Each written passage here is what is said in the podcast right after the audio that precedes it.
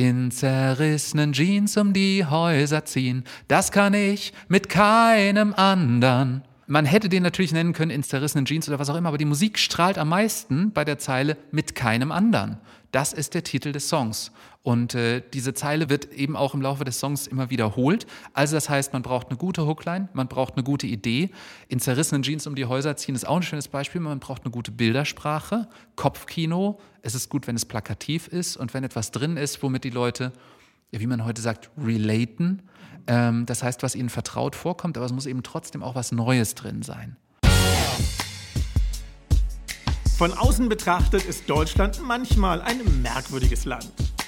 Unglaublich Erfolgreiches passiert, keiner kriegt so richtig mit. Und es gibt Stars, die kaum einer kennt. Hidden Champions wird dann gemurmelt. Mein heutiger Gast gehört in diese Kategorie. Mit seinen 1200 Musiktiteln schaffte er fünfmal Platin, achtmal Gold und einen Diamond Award. Ohne ihn wüssten Helene Fischer, Florian Silbereisen, Andrea Berg, Hansi Hinterseher oder auch ein Heintchen nicht, was sie singen sollten. Mein Name ist Czerno Jovatay und ich freue mich sehr auf meinen heutigen Gast, den Textdichter Tobias Reitz. Hallo. Hallo, Herr Jobatay. Schönen guten Tag. Danke für diese Anmoderation. Ich finde, ich kann wieder gehen. Also es ist, es, es ist alles gesagt. Ich freue mich sehr.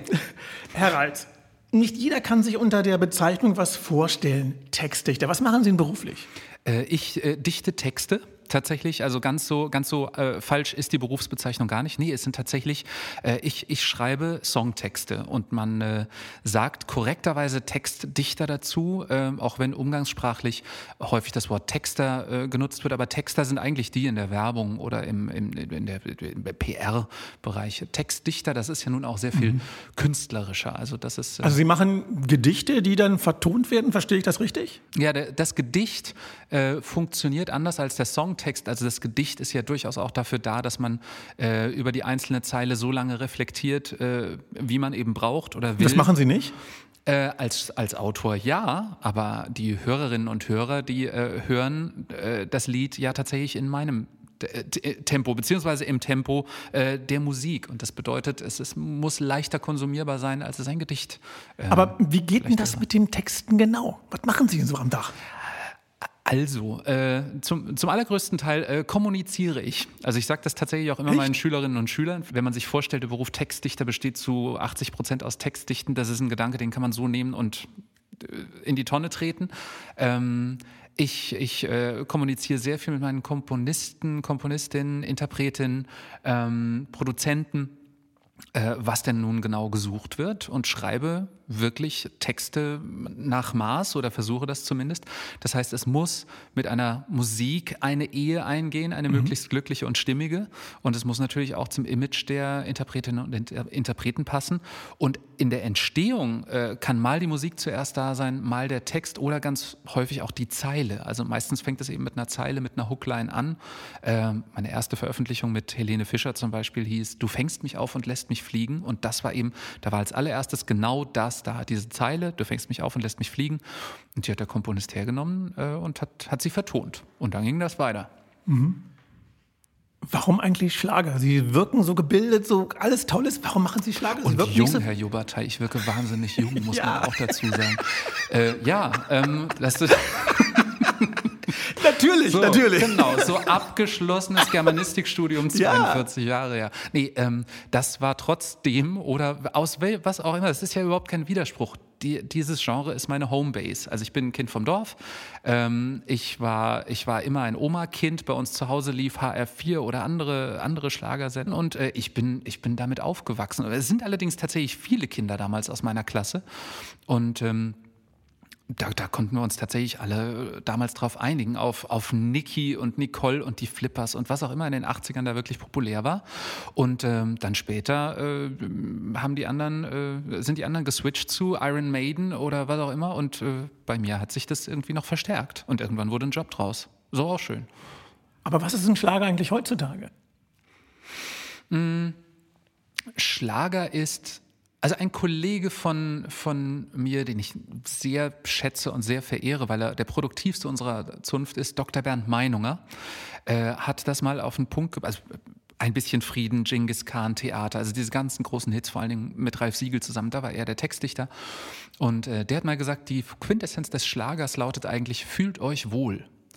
Äh, Damit kann ich leben. Ja, also fühlt im Sinne von, es ist etwas sehr Emotionales, euch, es ist für viele, für alle, für die Masse, wohl, es ist eher positiv als negativ. Also es ist Musik, die Trost vermittelt, schwerpunktmäßig für ein Publikum, ähm, wo ich so sagen würde, es sind viele dabei, die, die im Leben so ihren Struggle haben, die, äh, die wirklich äh, ihre Sehnsüchte haben und die artikuliert der Schlager. Aber es könnte Pop doch eigentlich auch genauso. Oder Rockmusik. Das ist auch eine Farbe des Pop, aber es ist eben nicht die einzige. Also Songs wie Ein Hoch auf uns oder Tage wie diese, die, die sind im Grunde genommen genauso, aber es gibt eben auch den, den Pop, der ein bisschen äh, problemorientierter ist. So, Stadt ist grau, Regen fällt, alles voller Nebel, wer bist du, wer bin ich? Das ist dann eher Pop. Mhm. Äh, und, äh, und, äh, oder wie Herbert Grönemeyer das sagte, ähm, im Schlager werden kleinere Zusammenhänge mit großen Worten ausgedrückt und im Pop ist es umgekehrt. So, bei ihm ist dann eben, steckt die große Formel dann eben, ja, Mensch, das Mensch. Und das Wichtige ist aber, dass er einfach hinten dran so als kleinen Appendix noch ins Mikro rotzt, du willst. So, das ist das eine, eigentlich Wichtige in diesem Song. Und im Schlager würde man aus dem Du willst eben den ganzen Song machen. Den, das wäre das Zentrum. Schlager hat ja sehr viele Fans und auch sehr viele Feinde, die es meistens auch als Kitsch abtun. Was ist denn eigentlich, helfen Sie mir, was ist eigentlich Kitsch? Kitsch ist eigentlich eine ganz subjektive Begrifflichkeit. Also man kann äh, Kitsch nicht wirklich definieren. Man, ich, ich würde mich annähern, indem ich sage, als kitschig empfinde ich das, was das für mich erträgliche Maß an Süßlichkeit übersteigt. Ist oder aber sehr subjektiv. Also. Ja, oder wie es meine Kollegin Edith Jeske mal ausgedrückt hat, Kitsch ist wie Sauna, zu warm, aber gesund. Also Kitsch ist ähm, Leider gut. ja, es, wie vieles von Edith Jeske, sehr, sehr, sehr gut. Ähm, Nee, also ich meine, äh, die, für den einen ist eben der, der, das, das Hirschgeweih an der Wand äh, irgendwie kitschig und für den anderen ist es Schmuck und schön. Und für die einen ist Ruf Teddybär 1.4 eine Geschichte, die, der, bei der man einen Ekel bekommt und bei dem anderen öffnet es die Schleusen und, und, und öffnet innere Räume und, äh, und, und hilft beim Reinigen. Muss allerdings auch dazu sagen, weil Sie gesagt haben, es gibt auch viele Feinde. Ähm, also das wirkliche Schlager-Bashing äh, ist eine Sache der älteren Generation inzwischen. Echt? Ja, also ich empfinde die jüngeren, auch die jüngeren Musikschaffenden, aber auch die jüngeren Fans als viel aufgeschlossener als früher. Weil, also Deutschlands Jugend hört also Hip-Hop und Schlager. Ja, das, das, sieht man ja auch an oder, oder, oder andere Genres. Also wenn man sieht, dass irgendwie eine Vanessa Mai mit, äh, mit, mit Rappern kollaboriert oder ein Bushido mit Karel Gott oder Layla, was auch immer, also ohne jetzt diese Diskussion eröffnen zu wollen, mhm. aber ähm, das berührt ja nun alle Genreteile. Aber Schlager ist ja auch heute keine Musik mehr, mit der man sich ähm, oder die die Elterngeneration gehört hat. Und dann muss man sich jetzt als junger Musikhörer äh, oder Hörerin davon abgrenzen und dagegen rebellieren, sondern die Eltern der jetzigen Generation sind ja schon Rock'n'Roller. Also kann man die eigentlich mit Spießigkeit am besten schocken. Okay, ich probiere es nochmal. Muss es denn immer um Liebe gehen bei euch? Nee, tut's so auch gar nicht. Vielleicht höre ich nicht genug Schlager, ich höre fast nur Liebe. Okay, fehlerlos äh, äh, höre ich auch. Äh, es geht, es geht um Sehnsucht. Das ist, und das ist, glaube ich, aber auch die Triebfeder des Musikmachens. Also ich glaube, bis in den Minnesang, es wurde immer über das gesungen, was fehlt über die Liebe, die gerade nicht da war, über ein bisschen Frieden, ein, äh, das bisschen Haushalt macht sich von allein, sagt mein Mann. Das sind alles Songs, in denen es im Grunde genommen um Sehnsüchte geht. Selbstbestimmung der Frau, eine bessere Welt, Liebe. Das ist natürlich unsere stärkste Sehnsucht. Ähm, ja, aber ich glaube, das, äh, das ist das Eigentliche. Sie wurden 2017 prämiert als erfolgreicher Textdichter der deutschen Rundfunkhitparaden. Was geht einem, einem vor, wenn man so einen Preis kriegt, wenn jemand sagt, Du bist der Erfolgreichste. Ja, das ist doch sehr, sehr absurd. Also ich wünschte, ich könnte das so meinem, äh, meinem 16-jährigen äh, Kind, im inneren Kind äh, erzählen, was da auf ihn zukommen würde, welcher Weg. Das ist ja, äh, das geht ja nicht von heute auf morgen, sondern es ist ja, das sind dann so die Glanzmomente im Laufe eines langen Prozesses. Ähm, und in diesem Prozess fühlt sich der Alltag eben auch ganz normal nach Alltag an. Und zwischendurch kommt man dann so in Situationen, wo es auf einmal heißt, so, du, du, du, du bist jetzt hier mal dran. Ich habe, aber es, so, davon gibt es tatsächlich mehrere. Also letzte, letzte Woche war ich zum ersten Mal mal wieder bei einer Fernsehshow. Während der ganzen Pandemie war ich nicht. Also vor vier Jahren war ich tatsächlich zuletzt bei einer Fernsehshow hinter den Kulissen. Mhm. Und seitdem sind viele junge Künstler nachgekommen. Äh, die ich absolut grandios fand äh, und, äh, und wo ich schon so auf dich zugegangen bin und gesagt habe, äh, hi, ich finde dich klasse, äh, ich bin der Tobias und als Antwort kriege ich, ja, ich weiß, wer du bist. Das ist, das ist vollkommen absurd, weil ich Wieso ist das absurd? Na, weil ich die aus dem Fernsehen kenne und das sind öffentliche Personen, aber um mich zu kennen, muss man sich ja wirklich auch damit beschäftigen. Also ich meine, wir, Sie stellen mich ja jetzt hier auch vor, damit mal jemand weiß, wer ich bin. Nee, wir, der, ja, ne? nein, nicht, nein, Moment. Danke übrigens, habe ich das schon gesagt. vielen, vielen Dank, Herr Joberteil. Herr Reitz. Wir stellen Sie nicht vor, weil damit Sie jemanden kennen, weil ich glaube, Sie kennen eine Menge Leute, Ihr Werk kennen eine Menge Leute. Wir wollen eigentlich nur erklären, die Geschichte hinter der Musik.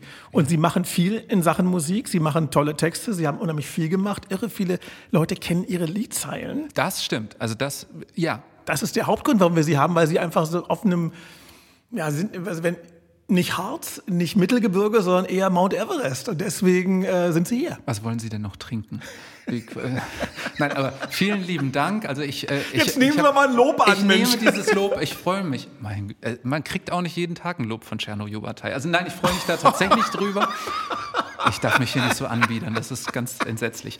Nee, äh, ich, ich freue mich da wirklich sehr drüber. Nein, ich, ich, kann halt trotz allem ganz unbeobachtet zum Bäcker gehen äh, mhm. und, und, und, äh, und lebe im Grunde wirklich sehr privat und mag eigentlich auch diese Melange aus Inkognito, aber dann hin und wieder mal so ein kleiner Strahlemoment. Also um mhm. auf die eigentliche Frage zurückzukommen, ich finde schon auch die, keine Ahnung, die GEMA-Jahreshauptversammlung, das Mitgliederfest, wenn da irgendwie Preisverleihungen sind oder sowas und wenn ich ein Grußwort sprechen darf, das durfte ich dieses Jahr eben für, äh, für den Aki Bosse und am nächsten Tag für den Thomas Wojtkiewicz so. Und wenn ich dann auch mal solche Momente habe und das ist eine kollegiale Atmosphäre oder so, das finde ich absolut großartig. Und ähm, das, das dosiere ich allerdings auch gut. Also ich, äh, ich möchte gar nicht, dass sich solche Momente abnutzen. Aber mhm. ich verbringe wirklich durchaus gerne Zeit in der Branche. Mhm. Aber wenn wir jetzt darüber reden, Sie sind ein Mann der zweiten Reihe, sagten Sie gerade, mhm. Sie sind dann in der Branche, kennen dann Leute, die Sie aus dem Fernsehen kennen. Wie war es denn bei Ihnen? Wollten Sie nie Sänger werden? Oh, doch, das war auch der Anfang von allem. Also ich hatte äh, ganz ursprünglich mal die Idee, äh, oder nee, anders. Ich komme eigentlich aus der Fan- Bubble, sagt man heute.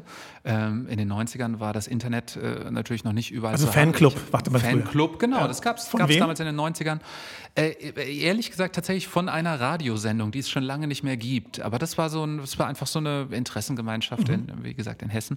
Ähm, und da, äh, da bin ich dann mitgenommen worden auf Konzerte und irgendwann wurde ich angesprochen von einem Musikmanager und der sagte irgendwie, Mensch, du bist da irgendwie, dich sieht man da immer wieder und so, was, was ist denn mit dir? Was stellst du dir vor? Und äh, dann habe ich äh, eben einfach erzählt, wie ich für dieses Genre brenne und äh, ähm, dass ich äh, Gesangsunterricht nehme und ein bisschen eigene Texte schreibe und so weiter. Und dann hat er gesagt, naja, dann lass uns doch mal Probeaufnahmen machen für, für eine Plattenfirma und, und die kamen nicht zustande. Nee. Doch, es ging mit einer Enttäuschung los, beziehungsweise nee. es ging tatsächlich.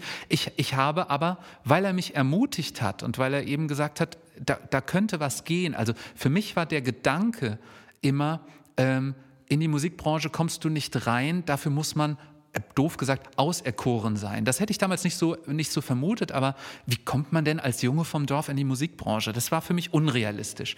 Und durch, durch diese Begegnung wurde das aber eine Spur echter. Und dann habe ich angefangen, Texte zu schreiben und ich kam dann äh, mit einer Textdichterin in Kontakt und die sagte zu mir so, Gesang, keine Ahnung, wir haben ja, wir haben ja nichts von dir gehört, aber hey, deine Texte, du hast Talent, weißt du das eigentlich? Und ich stand da, pff, Weiß ich nicht. Nee, wer hätte es mir sagen sollen? So, meine Eltern finden Musik toll und meine Eltern unterstützen ihr Kind, logischerweise, aber äh, Eltern, Freundeskreis oder so, war ja niemand urteilsfähig. Aber hätten eine Schülerband gründen können oder hätten. Äh Auftritte ja, gibt es ja überall. In, in dem kleinsten Dorf gibt es irgendwo eine Bühne, wird irgendwas gesungen. Ja, aber wenn Sie der einzige kleine Schlager-Nerds sind und alle anderen wollen, wollen halt was, was rockt, dann kommt das nicht so automatisch zusammen. Also deshalb war ich, war ich einfach sehr, sehr froh über diesen, über diesen Fanclub und über diesen Kreis, der mich halt mitgenommen hat zu Konzerten von Leonard und zu was auch immer und die goldene Stimmgabel und so. Da konnte ich dann irgendwie im Fernsehen, hätte die Kulissen gucken und so weiter. Und dann wusste ich auch irgendwann, das willst du mal machen. Und ich dachte, entweder geht es zum Radio, zum Fernsehen oder was auch immer. Aber dass es das wurde, das war der schönste, das war der schönste Zufall oder die, die schönste Fügung. Okay, wollen wir mal ein bisschen noch zurückgehen. Mhm.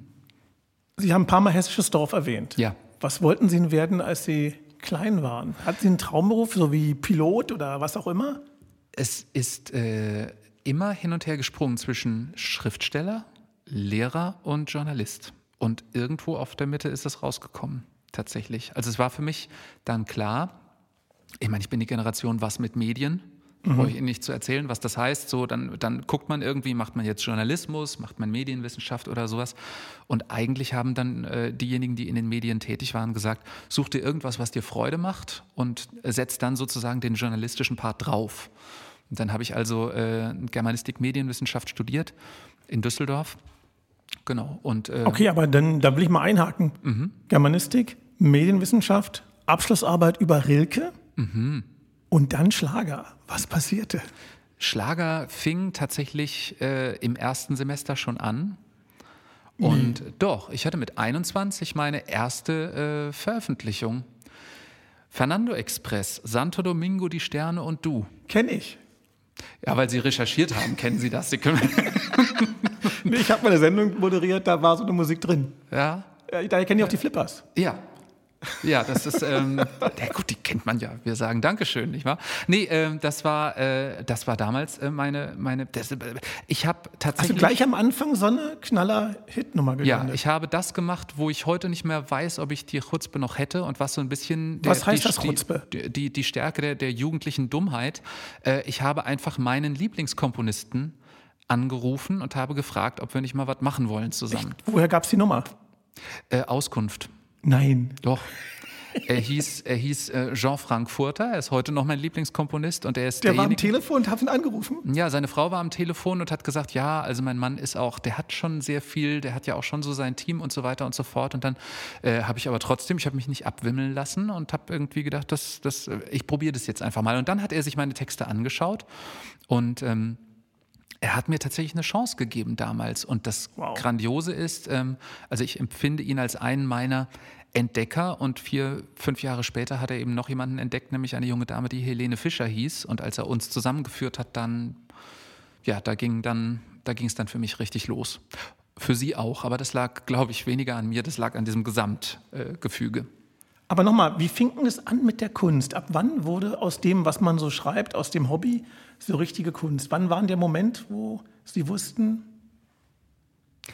gab es einen Moment? Ja, die Zeller Schule.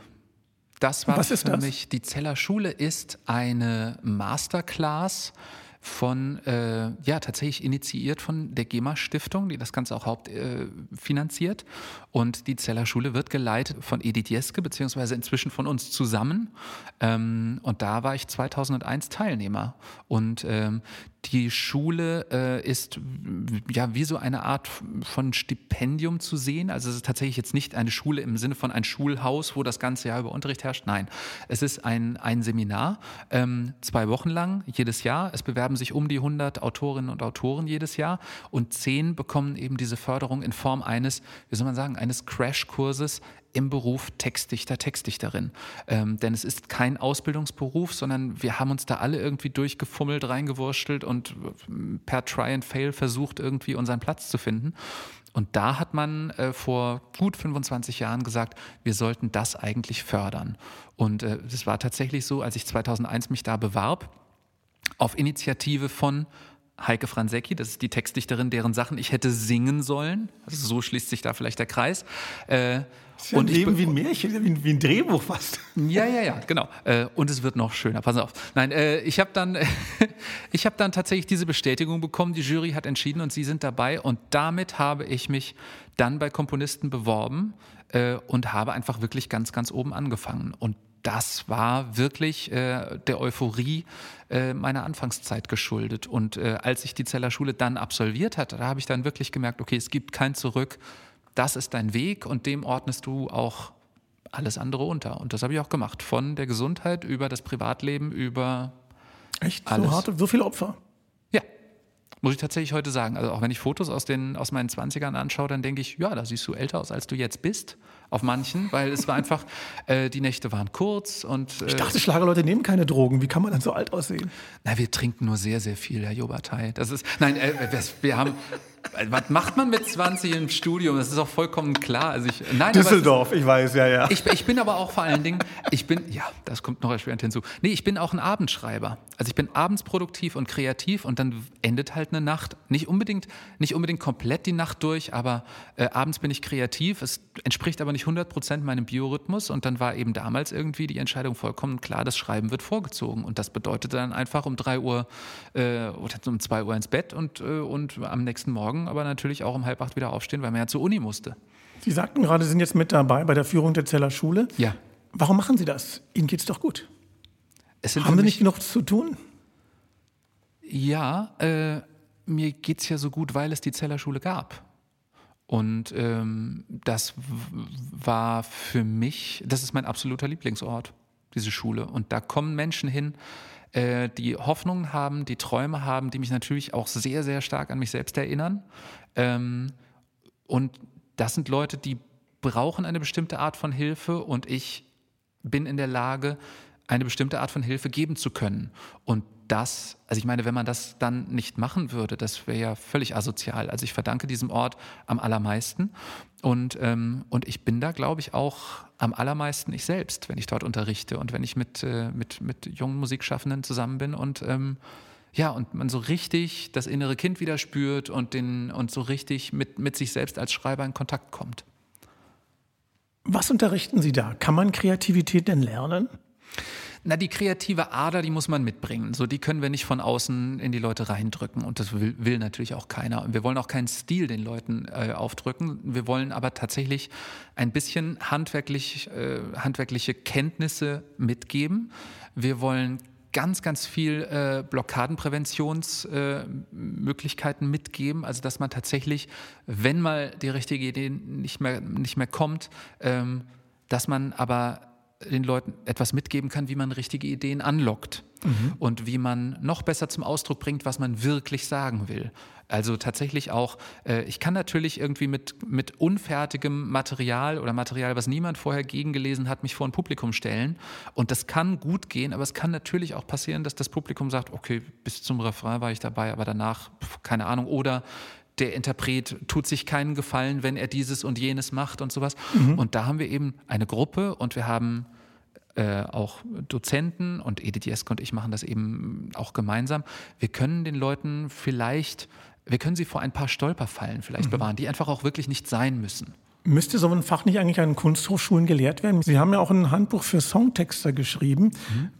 Worauf kommt es denn wirklich an für unsere Hörer? Geben Sie mal so zwei, drei Tipps. Wie können wir jetzt alle morgen Hitsongs schreiben? Kommen Sie. Also, äh, zunächst mal äh, kommt es darauf an, dass man, ich sag mal, eine gute Idee und ein bestimmtes Anliegen hat beim Textdichten. Das ist schon mal mehr als nichts. Also es gibt auch ganz viele Texte, die im Proberaum entstehen und wo man einfach jammt zu dem, was, was die Musik so hergibt. Ähm, das sind nach meiner Erfahrung häufig eher dünne Texte, wenn man die dann zur Veröffentlichung bringt. Also ein, der Text braucht tatsächlich auch ein bisschen eine eigene Idee, mhm. erstens. Ähm, eine Einheit von Text und Musik ist ganz wichtig. Also, ähm, dass die richtigen Zeilen und die richtigen Worte im Licht stehen, dass man eine Hookline hat, also eine Titelzeile, die einen Song wiedererkennbar macht. Ich bin jetzt einfach mal so frei und bleibe in meinem eigenen Genre, aber bei einem Beispiel, was nicht von mir stammt. Aber Helene Fisch hat einen Song geschrieben ähm, und der geht in zerrissenen Jeans um die Häuser ziehen. Das kann ich mit keinem anderen. So, wenn Sie das hören, dann würden Sie wahrscheinlich wissen, wie der Song heißt. Man hätte den natürlich nennen können in zerrissenen Jeans oder was auch immer, aber die Musik strahlt am meisten bei der Zeile mit keinem anderen. Das ist der Titel des Songs. Und äh, diese Zeile wird immer, wird eben auch im Laufe des Songs immer wiederholt. Also das heißt, man braucht eine gute Hookline, man braucht eine gute Idee. In zerrissenen Jeans um die Häuser ziehen ist auch ein schönes Beispiel. Man braucht eine gute Bildersprache, Kopfkino. Es ist gut, wenn es plakativ ist und wenn etwas drin ist, womit die Leute wie man heute sagt, relaten. Mhm. Ähm, das heißt, was ihnen vertraut vorkommt, aber es muss eben trotzdem auch was Neues drin sein. Mhm. überzeugend? Ja, jetzt, ich warte auf Ihren ersten Hit. Vielleicht auch den 17. Also, wer weiß, unter welchem Pseudonym er arbeitet. Vielleicht. Ich sag jetzt nichts. Wie sind Sie denn an diesen Job hier gekommen? Aber viele Leute, die ich kenne, sagen, boah, ich hatte heute mal wieder so eine Blockade. Gibt es die eigentlich wirklich diese berühmten Blockaden? Kamen Sie einen Tipp dagegen, gegen mhm. diesen Writers Block? Ähm, es gibt eine Geschichte von einem dänischen Produzenten, mit dem ich, äh, mit dem ich befreundet bin und der in einer Zeit lang eine wirklich flächendeckende Blockade hatte, also fast so eine Art von, von Burnout oder man kann wirklich sagen, es war, war eine längere Blockade aufgrund eines Todesfalls in seinem beruflichen Umfeld. Und äh, er hat eine ganze Zeit lang rumgeeiert und äh, irgendwann beschloss er, er kauft sich jetzt einen, einen, Lieferwagen und fährt mhm. Pakete aus, um die Familie zu ernähren. Und dann sagte äh, ein Mentor zu ihm so äh, auf Englisch, was, was, was, was, machst du da irgendwie? Du bist doch Musiker. Und er sagte, ja, aber ich, ich muss ja irgendwie weitermachen. Also was sollte ich tun? What should I do? Und der Mentor sagte, go into the studio and write a song. Yeah, but that's the problem. I cannot write a good song. Oh, for God's sake, then write a bad one. Oh, oh, okay, I can do that. Also, wenn du keinen guten Song schreiben kannst im Moment, dann schreib eben einen schlechten. Und das hat er gemacht. Mein Produzentenfreund Steen äh, ging ins Studio, schrieb einen Song, von dem er sagte, äh, der darf jetzt auch ruhig schlecht werden. Und es war der erste Song nach über einem halben Jahr, mit dem er selbst zufrieden war und den er tatsächlich auch verkauft hat, weil er äh, es war so ein Weg zu überlisten äh, oder, äh, oder ein, ein Weg, um den, den inneren Zensor, den inneren Redakteur zu überlisten, der, ähm, der sehr, sehr stark sein kann und der sehr, sehr viel kaputt machen kann. Hat man als Komponist, als Texter sowas wie einen inneren Zensor, so einen kleinen Mann, eine kleine Frau im Kopf, die sagt du, du, du? Wenn man äh, an den Punkt gekommen ist, dass man dem so eine Figürlichkeit kleiner Mann, kleine Frau gibt, dann ist das schon mal sehr, sehr gut. Dann ist man nämlich in eine gewisse Distanz schon zu dem getreten und sagt nicht, ich bin derjenige, der hier irgendwie das Problem hat. Also ich fand, fand ein Bild sehr schön in einem Buch von Frank Berzbach, der hat geschrieben, im inneren Menschen leben zwei Wesen, eine Muse und ein Redakteur. Und die Muse ist dieses vielleicht etwas femininere Wesen, das Schöngeistige, das durch die Räume tanzt, das Blüten öffnet, das äh, sammelt und Glitzer über alles drüber streut und äh, wirklich sammeln, sammeln, sammeln. Und der Redakteur ist derjenige, der sagt, ja, nein, gut, schlecht, brauchbar, nicht brauchbar, du bist super, du bist scheiße. So was auch immer der Redakteur sagt, er entscheidet und er bringt eine Wertung rein. Und die Blockade entsteht eigentlich in dem Moment, wo Muse und Redakteur durch einen kleinen Unfall anfangen, gemeinsam zu arbeiten. Ich würde wirklich heute sagen, das ist dann ein Unfall, wenn das so passiert, weil so ist es eigentlich nicht gedacht. Ähm, der Schreibprozess besteht für mich deshalb aus mehreren äh, Durchläufen. Es gibt eine Zeit für die Muse und es gibt eine Zeit für den Redakteur. Und das ist auch, also es werden uns ja wahrscheinlich auch einige Musikschaffende zuhören, äh, die in Writing Camps sind oder sowas. Ich finde, es in, in Writing Camps, das kann ganz toxisch werden, wenn mehrere Leute am Text sitzen und wenn einer oder eine dabei mhm. ist, äh, die schon von vornherein sagen, ja, nee, das ist, das ist es irgendwie noch nicht und so weiter und so fort.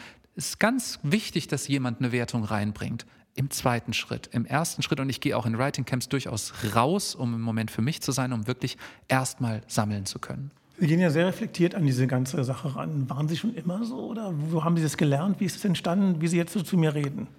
Ich glaube, dass das tatsächlich mit äh, der Zeller Schule ganz eng äh, verknüpft ist, wo man eben auch Feedback geben lernt und wo das Ganze eben durchreflektiert werden muss. Äh, wie Edith Jeske immer so schön sagt, das ist so ein bisschen, als würde man dem Tausendfüßler, der die ganze Zeit intuitiv richtig läuft, als würde man dem sagen, so und jetzt links, zwei, drei, vier. So, also im ersten Moment ist da ein, ein großer äh, wie ein Infarkt im Hirn, weil man erstmal merkt, aus wie vielen Einzelkomponenten das alles besteht, dieser Beruf Textdichter. Ähm, aber ähm, das, äh, das tatsächlich, das muss man einmal auseinandernehmen, um, um es dann ein bisschen ja, reflektierter betrachten zu können. Wie sehr war Texten für Sie Selbstermächtigung? Mhm. Ähm, die Frage finde ich sehr gut. Ich weiß nicht, ob ich sie mir selber schon mal gestellt habe. Es war schon eine, eine Art, äh, das Unsagbare zum Ausdruck zu bringen. Also ich meine, die Pubertät ist ja. Was? Was war unsagbar? Naja, also ich würde mal sagen, ich habe angefangen mit so pubertärer Bekenntnislyrik. Ne? Also was, was halt der Jugendliche äh, sagen muss, der natürlich sehr unglücklich ist und von der Welt unverstanden und äh, wie das dann eben so ist. Ähm, und so wie andere Jugendliche Tagebuch schreiben, habe ich dann eben angefangen zu schreiben, äh, also Songtexte zu schreiben. Und ähm, das war schon, ja, das war, da, da habe ich, glaube ich, dann schon auch vieles äh, verarbeitet und bewältigt. Aus, Darf ich fragen, was? Also was, was haben Sie so, also wo hat, die, hat Ihnen geholfen, das zu texten? Ähm, Sie waren immer noch in dem kleinen hessischen Dorf und dann fangen Sie an zu texten. Ich war immer noch im kleinen hessischen Dorf. Ich hatte irgendwann mein Coming Out, aber natürlich erstmal sehr, sehr, äh, sehr hinter den Gardinen und sehr mit mir selbst auszumachen. Also das war irgendwo, wenn du, wenn du, wenn du irgendwie hessisches Dorfkind bist und, äh, und entdeckst irgendwie, du bist anders als die anderen und es ist dann eben doch nicht nur der Musikgeschmack äh, und nicht nur der, die Art und Weise, wie du, keine Ahnung, vielleicht wie du die Welt siehst, sondern es ist im Grunde genommen wirklich das ganze ganze Lebenskonzept, was dann jetzt irgendwie einmal in Umbruch und in, in Wallung gerät, das war mit Sicherheit nicht ganz zufällig die Zeit, in der ich, in der ich das Schreiben angefangen oder intensiviert habe. Und ähm, dass, es, dass es dann eben auch noch im Schlager war und dass es später dann auch noch äh, dort mein Beruf wurde, das war schon auch eine gewisse Genugtuung gegenüber, naja, also ich meine, als, äh, als, als 16-Jähriger auf dem Schulhof irgendwie Flippers und Michelle zu hören, das ist jetzt auch nicht, das geht jetzt auch nicht komplett ohne Mobbing ab. War, war es so schlimm in der Schule? Ja, das war, das war, wie ich es vorhin gesagt habe. Also ich empfinde die jetzigen Jugendlichen, was das betrifft zumindest, als deutlich toleranter. Wie sehr äh, wurden sie diskriminiert? Oder wie, wie doll? Sagen wir mal so. Ach, diskriminiert ist irgendwie ein, ein, hartes Wort. Also es gab einfach halt ein paar, ich, ich meine, ich war damals wirklich... Äh, Gehänselt, äh, verprügelt verprügelt nicht, weil ich 1,94 groß bin und dementsprechend, ich, ich weiß nicht, wie es gelaufen wäre, wenn ich jetzt irgendwie ein, ein, ein, kleiner und schwächlicher Junge gewesen wäre. Keine Ahnung. Aber äh, also Sprüche musste man sich dann irgendwie doch schon geben lassen. Und was davon jetzt worauf zu schieben ist, das weiß ich nicht genau. Aber dieses Schlagerthema zum Beispiel, das war einfach sehr plakativ, sehr naheliegend und ja, wenn einem halt irgendwie nichts anderes einfällt, dann kann man halt irgendwie, ja, keine Ahnung, dann war man halt eben die Schlagerschwuchtel oder sowas. Und das ist ja. So, und heute bin Was ich immer noch die, Moment, die Moment, Schlagerschwuchtel, aber die Selbstbestimmte. Das ist doch toll. Hey, ist mein Beruf geworden. Nein. Jetzt lachen Sie darüber. Ja. Wie hart war das Hilft damals? Ja, nix. ja, Moment, aber ich will es ja nicht rauslassen. Wie, wie hart war das damals, wenn man in so prägenden Jahren seines Lebens Dinge entdeckt, die Welt entdeckt, sich selber entdeckt und dann kommt die Realität so knüppelhart auf einen nieder? Also ich, das war für mich schon die schwierigste Zeit im Leben würde ich schon sagen. So, wenn ich, es ist tatsächlich auch so, wenn ich mich zurückerinnere an die Zeit, in der äh, die, die, die für mich heute noch am emotionalsten besetzten Songs auf dem Markt sind, dann bin ich so in einer Zeit 1992, 93, 94 so um den Dreh. Also so einige meiner Lieblingslieder sind aus, sind aus dieser Zeit. Welche? Ach, wo fange ich denn da an? Komm, komm, komm, es, ist ganz, es ist ganz lustig, als ich den Fred J-Preis gewann, ähm, wurde ich ja überrascht von Stefanie Hertel und, äh, und auf einmal fing sie an, ein Lied zu singen, von dem sie wusste, es ist eins meiner Lieblingslieder aus ihrem Repertoire und es ist auch eins ihrer Lieblingslieder aus dem Repertoire und es war ihr auf den Leib geschrieben worden. Es hieß auch, die Sterne müssen warten. Und es ist tatsächlich ein Song übers, übers Erwachsenwerden und äh, über einen, äh, das ist ein Song, den ich, den, den ich sehr liebe. Ähm, Feuerwind und Eis von André Stade war der Song, von, bei dem ich wusste, ich will das mal beruflich machen. Ähm, und es gab zum Beispiel, und das finde ich ganz genial, und, und zum Thema Schlager, äh, Irma Holder hat für Patrick Lindner einen Song geschrieben, bei dem der Refrain so geht. Ein kleines Feuer, das dich wärmt fürs ganze Leben, das ist viel stärker als die Flamme einer Nacht. Und das Gefühl, es wird mich immer für dich geben, das ist Geborgensein, das leise glücklich macht. Ein kleines Feuer, das dich wärmt fürs ganze Leben, so habe ich mir das zwischen uns gedacht. Jetzt will ich Ihnen auch sagen, was ich daran so genial finde. Patrick Lindner war damals ja ebenfalls schon schwul, aber ungeoutet in der Öffentlichkeit. Und er hatte natürlich zu tun mit ganz vielen weiblichen Fans. Das waren zu über 90 Prozent weibliche Fans, die natürlich in ihn auch ganz viel rein projiziert haben und die natürlich sich gewünscht haben, ihn auch nachts mal zudecken zu können. So. Äh, und es war für mich ein, ein künstlerisch sehr gelungener und mich heute noch wirklich, wenn ich mir das bewusst mache, zutiefst berührender ähm, äh, Song, in dem, oder, oder der, der, der versucht, das zum Ausdruck zu bringen, was wirklich damals stattfand. Dass eben mehr als ein kleines Feuer nicht zu haben ist, aber dafür ein langfristiges. Und das waren so also es sind so Songs, wo ich so sagen würde, die, die, der musikalische Stil hat sich geändert, auch meiner ist danach in andere Richtungen gewandert, aber das sind so Zeilen, wo ich so sagen würde, die berühren mich heute noch total. Also Texten hat Ihnen geholfen, zu sich zu finden und dazu zu stehen? Ja, und wirklich auch die Texte von, von Kollegen und Kolleginnen, zu denen ich aufgeschaut habe. Irma Holder ist 2019 verstorben. Ich, war, ich durfte tatsächlich sogar auch einen Nachruf für sie schreiben und sie ist sicherlich diejenige, die mich am meisten geprägt hat und mit der ich im gleichen Team war bei Helene Fischer. Sie war schon über 90 und ich war, äh, ich war der Jüngste der Szene. Crazy shit. Ist Ihr Leben sowas wie ein Traum? Ja, kleine, äh, kleine Schweißtraummomente sind dabei. Albtraum will ich nicht sagen, nein, aber es ist ein, nein, es ist ein, nein, es ist ein, es ist, äh, es ist, es ist wunderschön. Das ist wirklich, also und ganz, ganz vieles ist sehr, sehr gut gelaufen und ich muss ganz ehrlich sagen, würde ich jetzt auf dem Rückweg hier äh, von Berlin äh, nach Hause, würde der Zug entgleisen äh, und mich gäbe es morgen nicht mehr, dann würde ich sagen, ich hätte aber keinen Grund gehabt, mich zu beschweren. Also das waren 42 verdammt gute Jahre kann ja auch nicht jeder sagen. Das muss man einfach auch mit, mit Demut äh, mhm. einmal so feststellen. Und Wie viel sagen, Glück war dabei? Äh, der schweinemäßig viel. Schweinemäßig viel. Und wenn man sagt, also wie viel Glück, wie viel Können? Wie viel Zufall? Es war auch unfassbar viel Können dabei, Herr Jobatei. Also das, nein, es, was soll ich denn da an der Stelle jetzt sagen? I don't know, weiß ich nicht.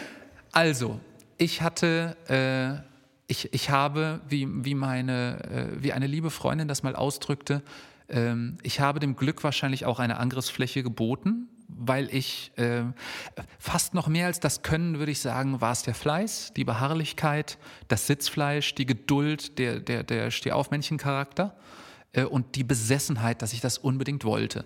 Und die Besessenheit ist für mich auch was ganz Zentrales. Die Besessenheit hat mich natürlich auch dahin gebracht, so lange an mir zu arbeiten, bis es an dem Punkt war, an dem ich halbwegs zufrieden war. Und seitdem weiter daran zu arbeiten, bis ich irgendwann vollends zufrieden bin, was wahrscheinlich nie stattfinden wird. Also ich bin immer noch unzufrieden mit dem, was ich mache, aber irgendwann muss man halt auch einen Text, ein Werk loslassen, abgeben, muss sagen, so gut kann ich es jetzt und besser kriege ich es jetzt nicht mehr hin.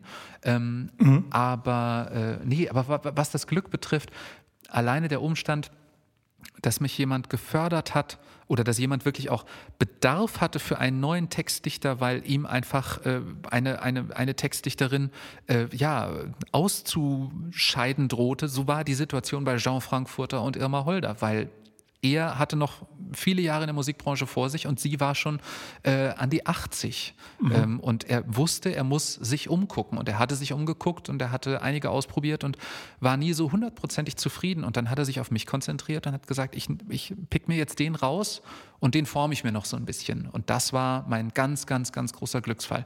Das konnte ich mir ja nicht aussuchen, sondern das konnte ich mir nur wünschen. Sie waren aber beharrlich. Und Sie haben da angerufen. Also, äh, wie eine Schmeißfliege, ja beharrlich, lästig, you name it. Schmeißfliege. ja, ich weiß, das hilft ja nichts. Nee, das hat er, glaube ich, auch gemerkt, den kriege ich eh nicht von der Backe, also machen wir das mhm. Beste draus. So. Schreiben Sie eigentlich auch für sich selbst so Texte, jetzt so die so? Mhm. Ja, der letzte, den ich geschrieben habe, der war tatsächlich, ähm, da ging es tatsächlich äh, mal nur um mich. Ähm, das war einfach so ein Impuls, der kam äh, und wo ich tatsächlich ein, ein Text über Dankbarkeit wo wir es gerade davon haben. Ähm, keine Ahnung, wer den singen wird, keine Ahnung, wer den komponieren wird. Schreiben Sie viel auf Halde? Nee, eigentlich gar nicht mehr. Warum nicht? Weil der berufliche Alltag es so gut wie nicht mehr hergibt.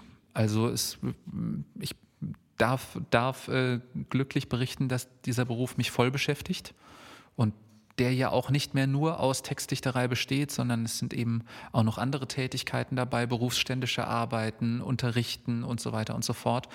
Und ich schaffe es eigentlich kaum noch, irgendwie einfach so was aus, aus, aus Dafke oder aus einem Impuls herauszuschreiben, äh, sondern man checkt dann eigentlich, wenn einem so eine Idee ins Hirn flattert, schon relativ schnell, für wen könnte das was sein? Mhm. Mit wem zusammen möchte ich daraus irgendwie ein Lied machen? Das heißt, wenn Helene Fischer singt, singt sie eigentlich über ihr Leben? Ähm, wenn ich für Helene schreibe, dann schreibe ich, dann fokussiere ich immer sie, aber herauskommt wahrscheinlich immer eine Schnittmenge zwischen mir und ihr. Also wenn, als sie eben gesungen hat, du fängst mich auf und lässt mich fliegen oder keiner ist fehlerfrei oder sowas. Das ist eben ein Lied über die, ja, über das äh, Lieben lernen unserer eigenen Unzulänglichkeit. Okay, aber trotzdem, du fängst mich auf. Mhm. Das Wen? war ein ganz persönlicher Text. Das war so jemand, der sie aufgefangen hat. Ja, das ist, nein, das ist ein, ein, Lied über meinen Partner, über meinen damals Freund, inzwischen Ehemann. Ähm, das ist so unser ganz, ganz privater. Ist tatsächlich aus einem Spruch entstanden. Er ist eher Kopfmensch, ich bin eher Gefühlsmensch und äh, wir haben damals immer so gesagt, ja, das ist so, ich, ich bringe ihn ein bisschen zu fliegen und er bringt uns ganz sicher auf die Erde mhm. äh, wieder zurück. Und daraus entstand dann diese Zeile und äh, ja. Und wie ist das so, wenn ihr beide Helene Fischer singen hört, über euch beide? Dann halten wir Händchen und trocknen gegenseitig die Tränen. Nein, also ich meine, im Laufe der Jahre haben wir, es war, war tatsächlich genau so, wie ich es gesagt habe. Nee, das war extrem rührend. Das war schon wirklich, das war, das hat uns schon sehr angefasst und vor allen Dingen, wir wussten ja auch nicht, es war ja ganz früh, wir wussten ja nicht, wie groß es werden würde und dass irgendwann mal halt ganz Schlagerdeutschland zumindest äh, damit einen Teil unserer Geschichte kennen würde. Inzwischen äh, haben wir uns natürlich auch an vieles, ich will nicht sagen gewöhnt, aber es ist, es ist natürlich trotzdem heute Teil des alltäglichen Lebens geworden. Ich muss immer fragen, wie ist das denn so? Wie arbeitet man mit Helene Fischer? Äh, das hatte eine gewisse Entwicklung, ähm, wenn ich die skizzieren darf. Also am Anfang war es so, dass Helene ja von, äh, von rein von der Bühne kam, von der Performance, von der Musical-Ausbildung ähm, und äh, derjenige, der das Ganze zusammengehalten hat, eben ihr Produzent war, Jean Frankfurter.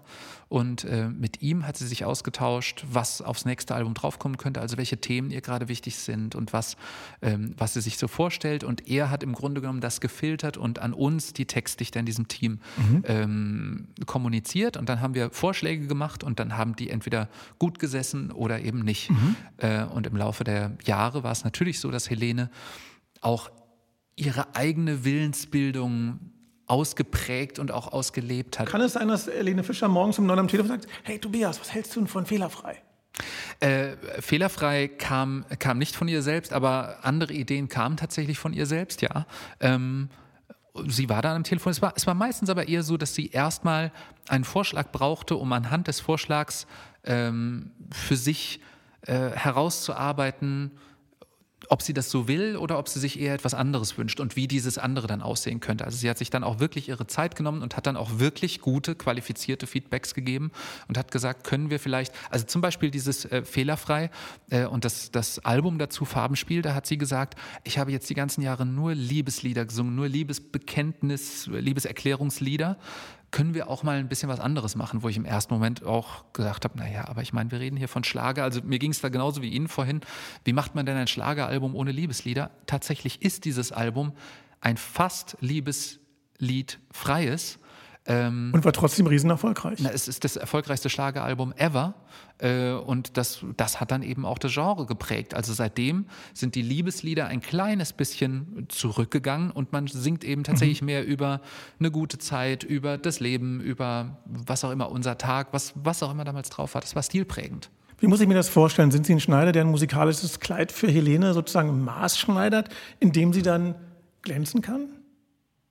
Also so habe ich das jedenfalls immer versucht. Ähm, und äh, ja, sie hat äh, tatsächlich das mit dem Kleid, das gefällt mir gut als Bild, weil sie muss es tragen. Äh, sie zeigt sich damit in der Öffentlichkeit. Es muss sie gut aussehen lassen. Genau so ist es eben auch beim Text gedacht.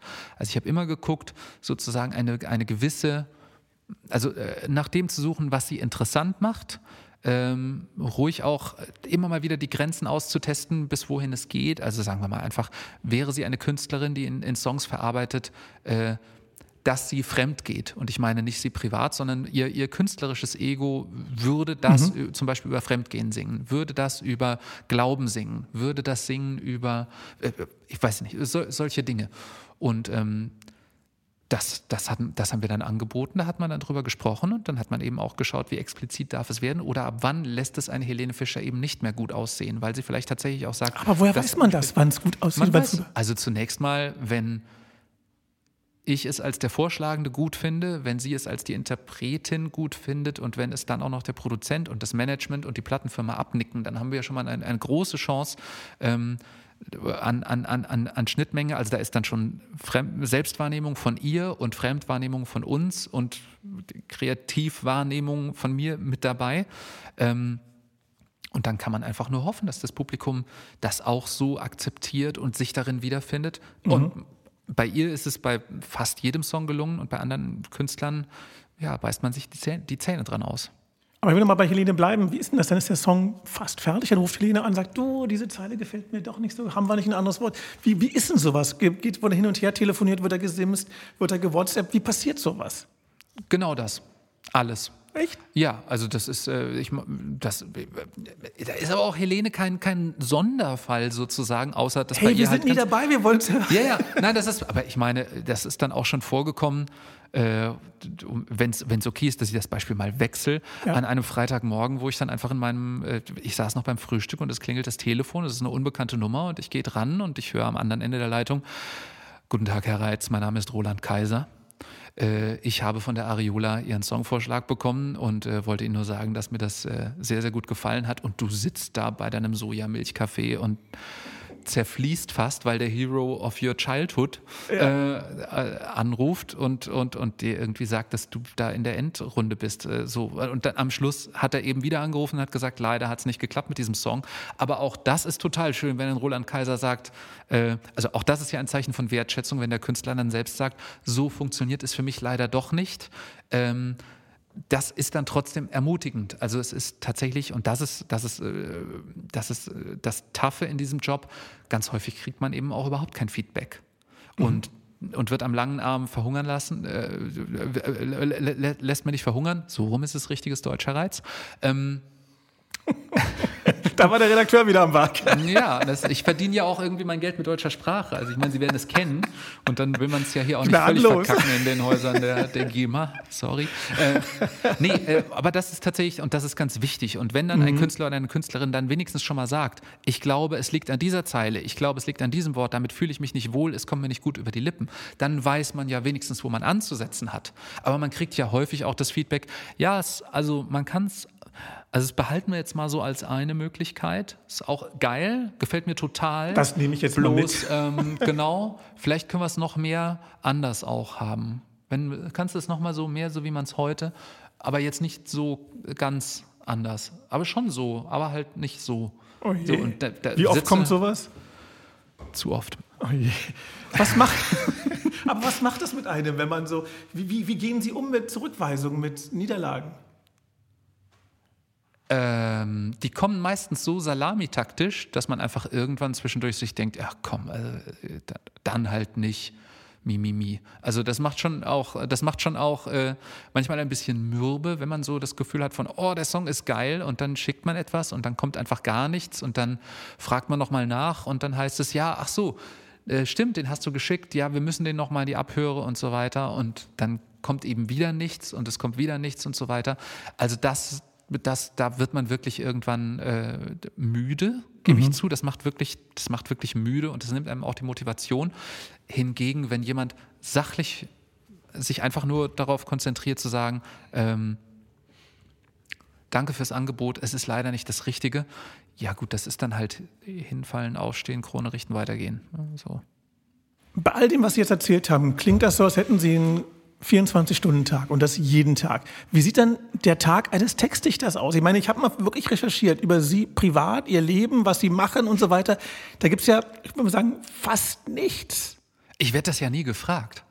Also dann wollen wir das ändern. Gefragt, wie, wie äh, genau, was unterscheidet einen guten Schlager von einem schlechten oder äh, sowas? Aber privat ja, werde ich tatsächlich ja wenig gefragt. Aber wie ist Ihr Leben? Was, wie sozusagen, wir haben einen der erfolgreichsten Textdichter hier heute da, der macht tausende von Songs, hat Riesenhits. Wie lebt der so? Wir wissen Soja, Kaffee, Milch und morgens ruft Roland Kaiser an, nachmittags Helene Fischer. Aber was ist dazwischen? Also, wann schreiben Sie, wie schreiben Sie, wann küsst die Muse? Wie ist Ihr Leben? Mhm. Es ist ja tatsächlich so, ähm, dass man sich in diesem Beruf nicht nur selbst organisieren darf, sondern eben auch selbst organisieren muss.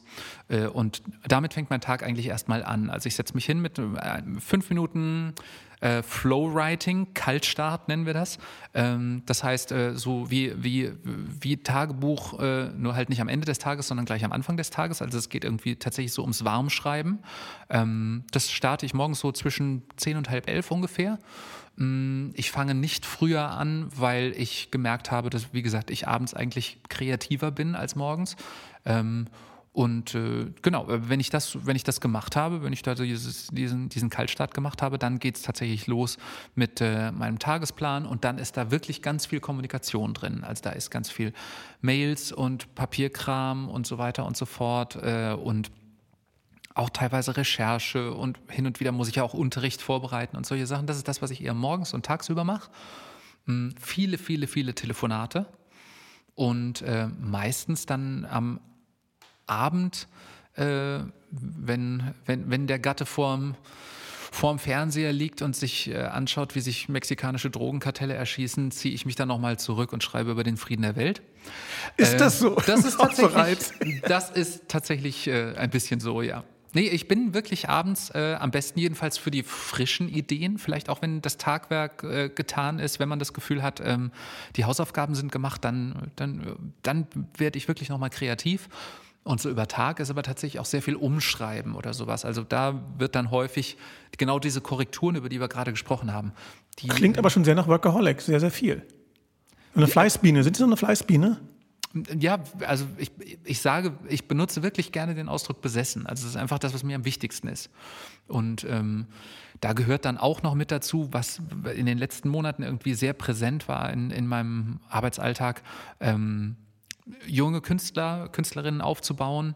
Äh, ich habe ein eigenes kleines Indie-Label ähm, und wenn man, wenn man mit jungen Künstlerinnen und Künstlern arbeitet, dann ist das im Grunde genommen ein Vollzeitjob. Da muss einfach wirklich sehr, sehr viel gemacht werden. Dann fährt man halt auch ins Studio und äh, ja. Also kann man sagen, Sie sind eine Mischung aus Workaholic, einsames Genie und die eigene Sekretärin. ja, ich könnte in einem Hollywood-Streifen alle Rollen besetzen auf einmal. Sekretär, äh, Sekretärin, ja, äh, absolut. Ich weiß gar nicht, ob ich Workaholic bin. Also ich bin eigentlich. Das klingt auch, so. Also ja, ich muss dazu sagen. Von der Menge, von Stundenzahlen her. Ja, also ich bin, glaube ich, äh, arbeitsam, das auf jeden Fall. Hm. Ich, was mich aber tatsächlich von anderen Autorinnen und Autoren unterscheidet, ist vielleicht, dass ich im Schreiben relativ schnell bin. Also ich sitze jetzt nicht irgendwie sechs, acht, zwölf, 36 Stunden irgendwie an einem Songtext oder sowas, sondern da habe ich mir wirklich angewöhnt, äh, die Songtexte recht kompakt zu mhm. schreiben. Also wenn ich innerhalb einer Stunde das Gerüst steht, dann lasse ich das, dann lege ich das beiseite, weil das für mich der Indikator ist, ähm, du weißt gerade nicht, was du erzählen willst. Also wenn die Inspiration da ist, dann geht das Textdichten tatsächlich auch relativ schnell. Ähm, Aber dann, wie kommt es zu dieser Inspiration? Gibt es da einen Mechanismus, ein Ritual? Also die beste, äh, die beste Inspiration ist im Grunde genommen der Anruf, äh, Tobi, wir brauchen den Text wirklich morgen. Das der ist gute die beste alte Druck, ja. Die, das ist die, äh, es lebe die Deadline. Es lebe die Deadline. Also ich bin wirklich Last-Minute-Akrobat und bin da wirklich äh, ganz, das mhm. ist äh, ganz, ganz furchtbar. Ähm, aber da, doverweise äh, ist mein Belohnungsmonkey dann auch, äh, dann auch wirklich am besten. Also in dem Moment, wo die Deadline da ist, werde ich nicht nur fertig, sondern die Sachen, die in letzter Minute entstehen und die so schnell entstehen, das sind nachweislich meine besten, meine erfolgreichsten, die, die ich selbst am rundesten finde und so weiter. Also an einem Text irgendwie über Wochen rumzupimmeln, das, das wird nichts bei mir. Also außer eine Ausnahme, es gibt einen Song, äh, der hat zwölf Jahre gebraucht. Wow, welcher war das? Einer, der nie veröffentlicht wurde. Nicht mal das? Nicht, nee, darum ging es bei dem nicht. Das ist kein Ergebnissong gewesen, das war ein Prozesssong, in dem ging es um, um meinen Bruder und mich und das war ein privater Song. Ich habe es jetzt nach Privatem gefragt. Sind Sie ein Familienmensch? Wie ist Ihr Leben? Ich, ich meine, bin ein totaler Familienmensch, ja. Also, Geht das bei so einem hohen Arbeitsaufwand? Mh, ja, das geht, wobei ich habe eben keine, ich habe keine Kinder, ich habe einen Hund äh, und äh, wenn, wenn ich auf Reisen bin, das bin ich dann eben tatsächlich auch sehr, sehr oft, zu Writing Camps oder zu, ähm, zu äh, Seminaren oder was auch immer, oder auch mal Pressetermine, was auch immer. Ähm, dann muss das eben organisiert werden. Und äh, ansonsten, ich habe ich hab einen Mann, ich habe einen Hund äh, und wir, wir leben äh, zusammen in Düsseldorf und äh, das schon seit ja, 20, 21 Jahren. Ähm, und genau, ansonsten, die sonstige Familie ist nach wie vor äh, im Dorf in Hessen und äh, ja, ich bin ein totaler Familienmensch. Aber ich bin eben wirklich einer, der, der hinfahren muss, um seine Familie zu sehen. So. Sind Ihre Eltern stolz auf Sie?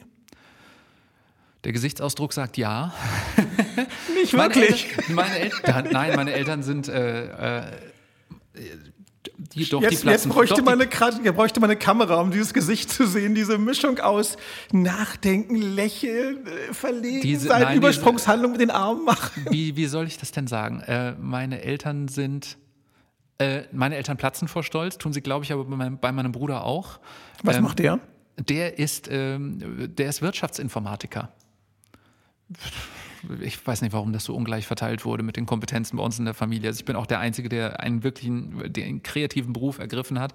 Ähm, nee, die, die platzen wirklich vor Stolz. Aber was die zum Beispiel ähm, nicht machen, und das ist ihre, das ist, machen sie äh, auch wirklich aus Überzeugung so, die werden ganz oft im Dorf angesprochen auf mich oder wenn sie, wenn jemand mich im Fernsehen gesehen hat oder wenn ich im Radio erwähnt wurde oder sowas, die Leute kriegen es mit. Mhm die würden aber nie äh, durch die Gegend laufen und mit ihren Kindern prahlen, weil, sie das, weil ihnen das völlig zuwider ist, wenn Leute das machen. Die freuen sich aber aufrichtig, wenn, wenn sie angesprochen werden. Und äh, es war aber auch für sie äh, eine, ein, ein Prozess, das zu lernen, mit, mit, der, mit der Öffentlichkeit oder mit einer bestimmten Art von Öffentlichkeit mhm. auch umzugehen.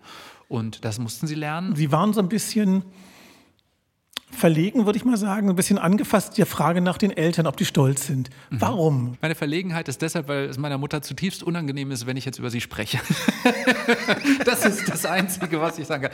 Nee, ich Ein weiß auch gar, zumindest wird sie mir äh, das suggerieren, dass es ihr unangenehm ist. Nein, ich glaube, sie freut sich auch. Sie, sie weiß auch tatsächlich, dass ich äh, diese, dieses Maß an Aufmerksamkeit einfach extrem genieße und auch sehr brauche.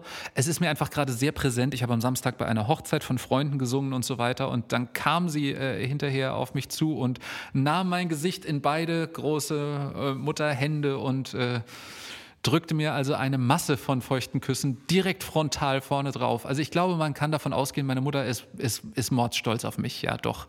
Und das, äh, das sagt sie auch. Sie ist, sie ist aus einer Gener oder sie ist aus einer Generation, wo es zum Beispiel ihrer Elterngeneration ganz schwer gefallen ist, Kinder zu loben. Damit ist sie überhaupt nicht aufgewachsen und sie musste sich das, oder überhaupt meine Eltern, aber speziell sie, sie musste sich das wirklich erarbeiten, äh, die Kinder zu loben und diesen Stolz wirklich auch ganz ungehemmt zu zeigen.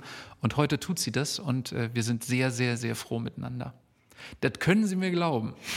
Globig, wie der Berliner sagt. Globig. Aber so was von. Ja, ich sehe das Lächeln jetzt. Jetzt glaube ich es noch viel mehr. Ja. Lass uns über das Business reden. Sie sind ja 42 Jahre jung, aber schon sehr, sehr lange dabei. Wie hat sich das Business in Ihrer Zeit verändert? Ich meine, das Musikbusiness. Mm. Naja, es ist äh, logischerweise digitaler geworden. So, das ist jetzt keine neue Erkenntnis. Ich bin ganz, ganz froh, dass ich noch eine Multisellerin auf dem, äh, auf dem Verkaufsmarkt äh, mitgenommen habe, nämlich äh, Helene Fischer und einige andere, die eben auch noch sehr, sehr gut verkauft haben. Ähm, der der CD-Verkauf ist inzwischen in, in der Gesamtbranche ja beinahe irrelevant. Im Schlager geht noch so ein bisschen was, weil wir da einfach ein äh, Publikum haben, was, äh, was dem, dem Anfassen äh, und, und der, der, dem, dem Besitzen tatsächlich auch noch, auch noch die Treue hält. Also was da, was, was gerne irgendwie noch CDs oder, oder auch Vinyls zu Hause hat. Mhm. Ähm, aber auch das wird digitaler.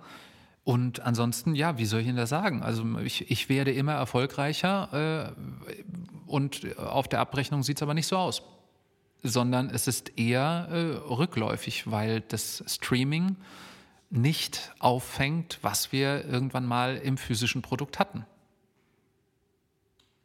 Das klingt irgendwie ein bisschen unfair. Sie machen mehr, kriegen weniger.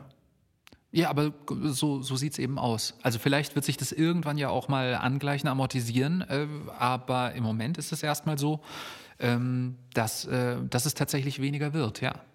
Und das, bei, bei denjenigen, die jetzt neu starten, äh, Das, also die beneide ich nicht. Und das muss man denen auch zum Beispiel im Unterricht ganz, ganz klar sagen. Das dauert sehr, sehr lange, bis man hier signifikant Geld sieht. Wie hat sich denn Ihr Einkommen verändert? Also ich will jetzt keine Zahlen, aber so prozentual. Wie war es damals in der goldenen Zeit? Wie ist es jetzt? Also wie viel Prozent waren Plattenverkäufe Ihrer Einnahmen? Wie ist es bei Streamingrechten? Wie ist es bei was auch immer, wenn live gespielt würde? Oh, das ist ganz, ganz schwierig. Also ich kann mich an eine Zahl erinnern, die ich, die ich für mich aussagekräftig fand. Äh, ich hatte für einen Song äh, als eine Abrechnungsposition ähm, bei der GEMA 116.000 Streams und dahinter stand die Abrechnungssumme 1,28 Euro. Und ähm, jetzt kann man sagen, 116.000 Streams mal angenommen, irgendwie jemand, der äh, sich einen, einen Song runterlädt bei iTunes oder was auch immer, also äh, als, als Download kauft, der, hat, der hört sich den Song dann vielleicht, keine Ahnung, zehnmal an oder was auch immer. So, das heißt, wenn ich das irgendwie dann runterrechnen würde, 116.000 äh, oder 128.000 Streams, dann wären das eben immer noch 12.000 Verkäufe. Das hat mit diesem 1,16 Euro nicht das Geringste zu tun. Also nicht das Geringste. Und dementsprechend ähm, ja, ist das, ist das ganz, ganz schwierig, das, äh, das umzurechnen. Also für mich ist, diese, ist die Situation auf dem Streaming-Markt wirklich äh, nicht nachvollziehbar in diesem, in diesem Value Gap. Also wenn man mal im Silicon Valley rumfährt oder anderswo, mhm. sieht man diese riesigen Paläste sozusagen und die Künstler, wie ich sie jetzt so höre, leben eher in Hütten. Also ähm, klingt nicht nach einem fairen Deal. Also ist man da sauer? Ähm, ja, ich bin, ich habe ich hab keine große Neigung zur Wut, aber es ist in jedem Fall ein Gefühl von, so geht das nicht, so kann das nicht bleiben. Also ganz doof gesagt, ich weiß auch mit dem Erfolg, den ich jetzt hier die letzten 20 Jahre hatte, wenn ich den gehabt hätte in den 70er und 80er Jahren, dann hätte ich möglicherweise ungefähr das Zehnfache. Und das ist tatsächlich auch in den, Köp in, ja, in den Köpfen, äh, in den Köpfen vieler Leute. Ähm, wird da durchaus auch gerne noch äh, gesagt, so ja, der ist, äh, er ist ja Millionär, er wird ja Millionär sein. Weit, weit, weit, weit, weit weg davon. Weit, weit weg davon. Ich, ich verdiene ja gut. Mhm. Also mir geht es tatsächlich ja sehr, sehr gut äh, in, in, in diesem Beruf. Ähm, und ich habe da meinen Platz gefunden. Das ist ein gutes, ein wirklich gutes, ein sehr solides Einkommen, weil ich eben ein paar absolute Glücksfälle dabei hatte.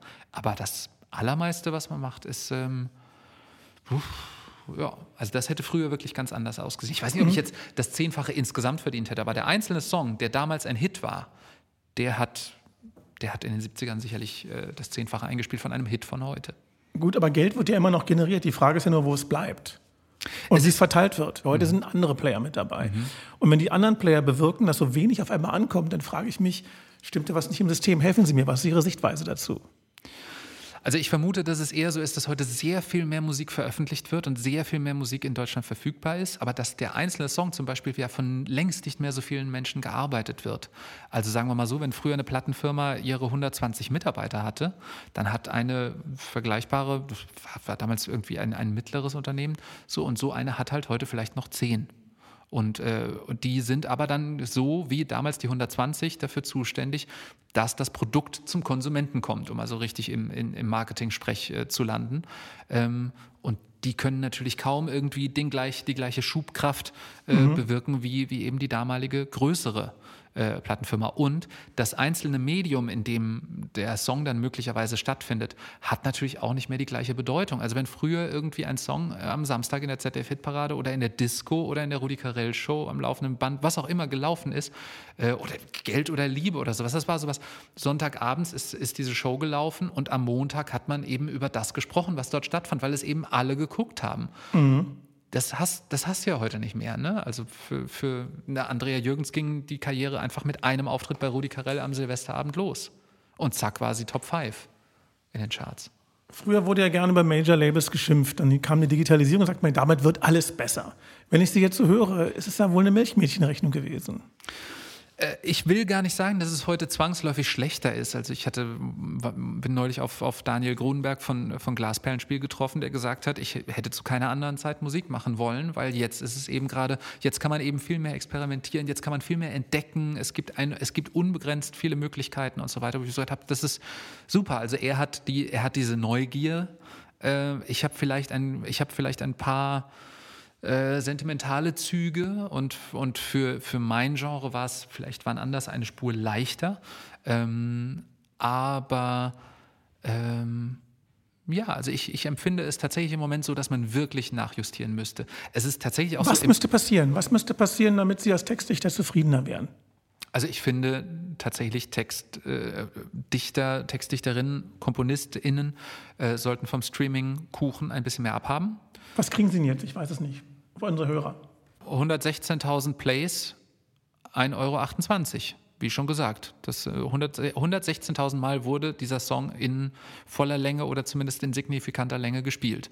Das ist einfach wirklich wenig. Also 128.000 oder 116.000 ähm, verkaufte Einheiten waren halt äh, oder sind halt inzwischen Gold. Ne? Sind, sind, sind, sind ein Gold Award und, äh, und bringen einem, keine Ahnung, äh, 10.000 Euro.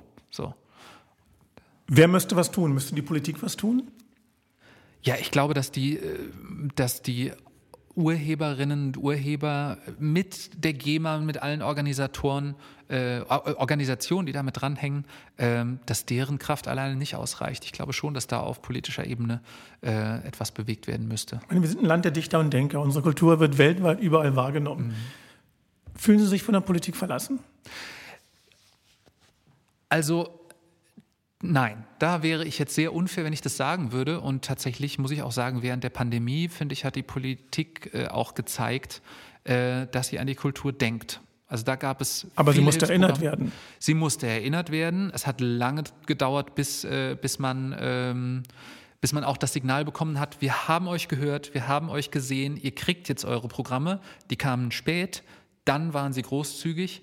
Ähm, ja, aber sie mussten daran erinnert werden. Ich glaube, dass das äh, symptomatisch ist. Wir müssen sie immer wieder daran erinnern. Deshalb müssen wir sie auch daran erinnern, dass das Streaming zum Beispiel so nicht bleiben kann. Und dass äh, auch eine Situation wie zum Beispiel die im Radio oder überhaupt im, im, im Rundfunk so meiner Ansicht nach nicht bleiben kann. Das heißt? Das heißt, dass ich ja nun für ein Genre tätig bin, das ganz, ganz stark für die deutsche Identität steht und das zum Beispiel aus dem öffentlich-rechtlichen Hauptprogramm fast komplett verbannt wurde. Also es gab früher äh, in allen äh, Landesfunkhäusern auch eine Welle, die neues deutschsprachiges Repertoire für die Erwachsenenzielgruppe gespielt hat. Das heißt, eine Melange aus Schlager, Deutschpop, Chanson, Liedermacher und so weiter. Meinetwegen kann man ruhig sagen, Schwerpunkt war dort Schlager. Äh, es gibt das jetzt noch bei drei Häusern, also SWR Baden-Württemberg, mhm. Rheinland-Pfalz, HR4.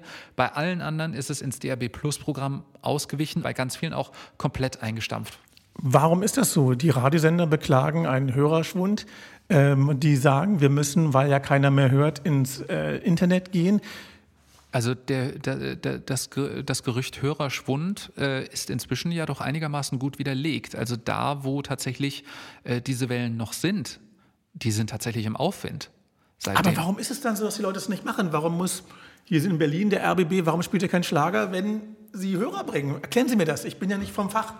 Erklären Sie mir das, weil ich sehe es ganz genauso wie Sie. Ich, es ist für mich auch nicht. Also ich glaube aber tatsächlich, dieses stark polarisierende Genre lebt natürlich ganz, ganz stark davon, dass Leute äh, sich damit befassen, die eine wirkliche Leidenschaft dafür haben. Und äh, in den Radiosendern, wo es zum Beispiel noch gespielt wird oder in den neuen, die gekommen sind oder auch in den privaten, genauso wie in den Plattenfirmen und in den Fernsehredaktionen, da sitzen Leute, die wirklich dafür brennen. Und im Rundfunk ist möglicherweise jetzt gerade eine äh, eine Generation am Drücker und in der Entscheidungsposition und die haben dann auch noch Berater in einer bestimmten, aus einer bestimmten Schicht, wo das Genre vielleicht nicht den besten Stellenwert hat. Also wo man sagen müsste, man müsste das Genre verteidigen gegen gewisse Widerstände. Nur wenn jemand sagt, das Genre ist sowieso nur maximal höchstens genauso angesehen wie angloamerikanische äh, Oldies, aber garantiert nicht mehr und die Oldies haben vielleicht noch ein bisschen mehr die Nase vorn, dann gehen wir doch auf Nummer sicher und, und, und nehmen die Oldies. Ich finde das schon sehr bedauerlich. Ich kann es aus Sicht des einzelnen Radiomachers verstehen, aber im Gesamtüberblick muss man einfach sagen, Freunde, unsere deutsche Kultur, unsere deutsche Musikkultur kommt im, im Gesamtspektrum des öffentlich-rechtlichen Rundfunks deutlich, deutlich zu kurz. Wenn Sie jetzt mit 42 sind Sie eigentlich noch jung, aber in der Branche ein Veteran, seit über 20 Jahren dabei. Wenn Sie jetzt den kleinen Tobias treffen würden, den 14-Jährigen, den mhm. 13-Jährigen, damals im Hessischen. Was würden Sie dem sagen? Mach dir keine Sorgen. Also ich glaube, ich war, äh, war schon immer ein, ja, weiß ich nicht, so eine Mischung aus verzagt, verzagtes Kind, immer auch ein bisschen Kontrollfreak. Also in meinem Zeugnis der ersten Klasse, was ja so noch nicht Noten hatte, sondern eben diese, diese Fließtextbeurteilung, da stand, und fühlt sich bereits für einen ordnungsgemäßen Ablauf des Unterrichts mitverantwortlich. Was meine Mutter zur Kenntnis nahm, den Kopf schüttelte und zu meiner Oma sagte, ich habe einen kleinen Klugscheißer in die Welt gesetzt, womit sie vollkommen recht hatte. Also tatsächlich. Also waren Sie nie jung? ich war vielleicht immer schon so ein bisschen zu, zu alt für mein Alter, das ist, das ist möglicherweise. So mit allem, was daran gut oder schlecht ist. Ähm, aber äh, nee, vor allen Dingen hatte ich wirklich so das Gefühl von, es kommt auf dich an. Du musst hier jetzt funktionieren und du musst es irgendwie im Griff haben und so weiter. Und das war, glaube ich, schon wirklich in der Kindheit da. Und da würde ich gerne dem, dem 14-Jährigen vielleicht sagen, was mir auch schon mal eine Schülerin gesagt hat, chill mal. Das fällt mir total schwer. Aber ich, es ist ja alles gut geworden. Aber wer weiß das mit 14, wo die ganze Welt so kompliziert ist. Früher galten Sie als jüngster Textdichter. Was möchten Sie, was man später mal über Sie sagt? Tobias Reitz, das ist doch der, der was? Ich würde mir wünschen, dass man mich als fair und unterstützend und gut äh, in Erinnerung behält und ähm, als einen, der vielen Leuten den Alltag verschönert hat. Das würde mich sehr, sehr freuen. Tobias Reis, vielen Dank für das Gespräch. Danke auch. Wenn Ihnen, wenn dir dieser Podcast über Geschichten hinter der Musik gefallen hat, dann abonniert uns.